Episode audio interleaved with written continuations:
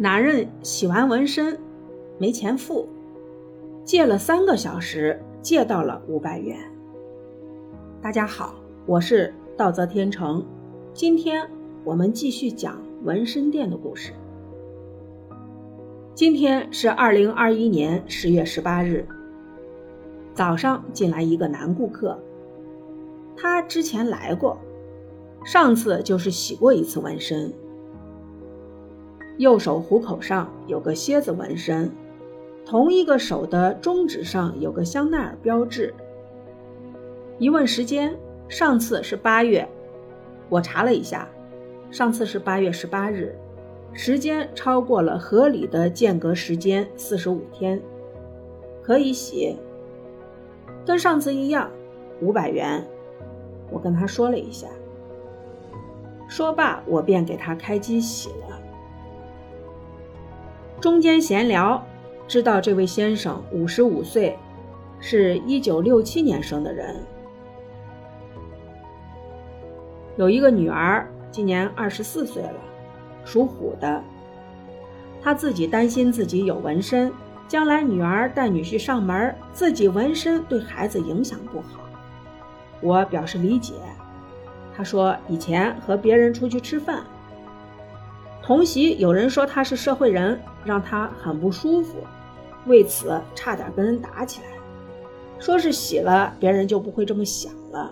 我附和的说，也就是。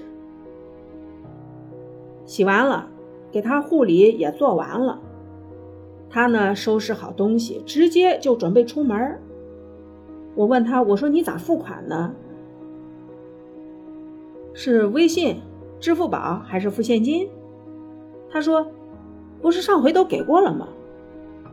我说：“洗纹身是按次收费的。”他说：“以为是五百元包洗净，如果知道还要再收费，他就不洗了。”其实上次就跟他说过，今天一进门也说过，这是常规。我们一般都是先报价，顾客觉得愿意做，我们才做，否则的话我们不做。钱在你口袋里。啊，我也闲着。他说：“那自己没有怎么办？下次来再带上。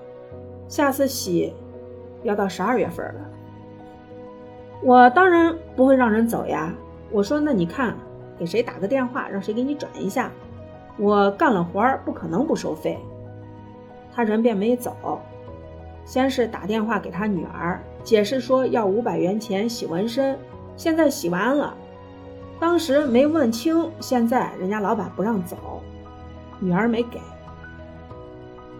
再打给老婆，老婆对他一顿数落，说，还说让我接电话证明他确实在喜欢谁。再打给堂弟，跟堂弟又解释了一通，他们又扯到了家庭问题上，还在电话里吵了一架。打给一个兄弟，兄弟说没有。打给另一个兄弟，还是说没有。他又找了不知道哪个兄弟要一个大哥的电话，要了很久，勉强给了。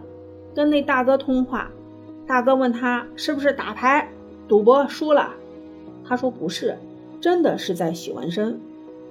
大哥说了自己一番难处，说我没钱。我这位顾客表示自己即将收回一笔房钱，收到了就还。并且连带着还上上次借那位大哥家大嫂的两百元。大哥总是不放心，又让我接了电话。我问这个顾客：“我说你有没有支付宝？支付宝上面可以花呗，我这里也可以刷卡，带银行卡也可以。”他说：“因为给女儿车贷征信有问题，现在刷不了卡。”他没有那个接他电话的大哥的微信，让对方发五百块钱到他老婆账上，老婆再转过来，然后给老婆打电话，又是一顿吵闹。他气得手都抖了，我都饿了。他说不行，让我压着他的身份证和包，我没要，我要那东西干啥？我说不着急，我等着。最后，大哥给了五百块钱。发给他老婆，他老婆发给他，他再发给我。好一通辗转，钱终于到了我账上。这个时间呢，前后从早上的九点半一直到十二点五十。说了这么多，感觉有些悲凉。一个五十多岁的人了，为了五百块钱，求人求了好几个钟头。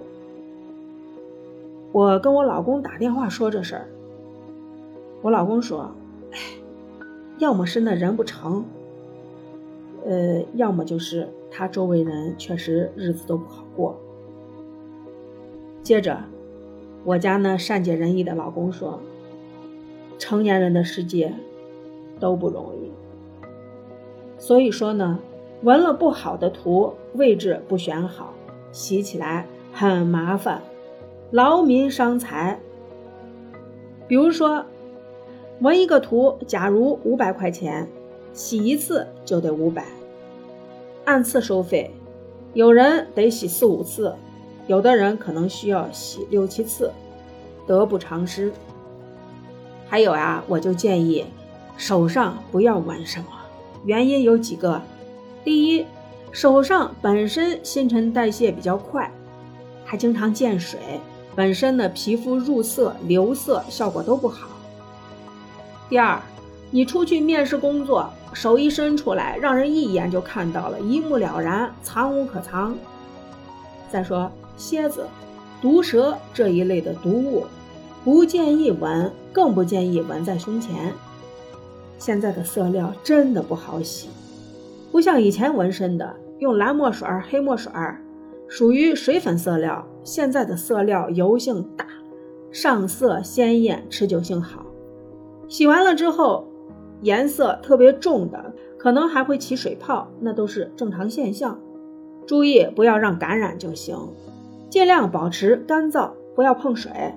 可以用红霉素软膏外敷，既消炎止痒，又隔离不洁的灰尘和细菌。今天就先聊到这儿，后续依然精彩。谢谢。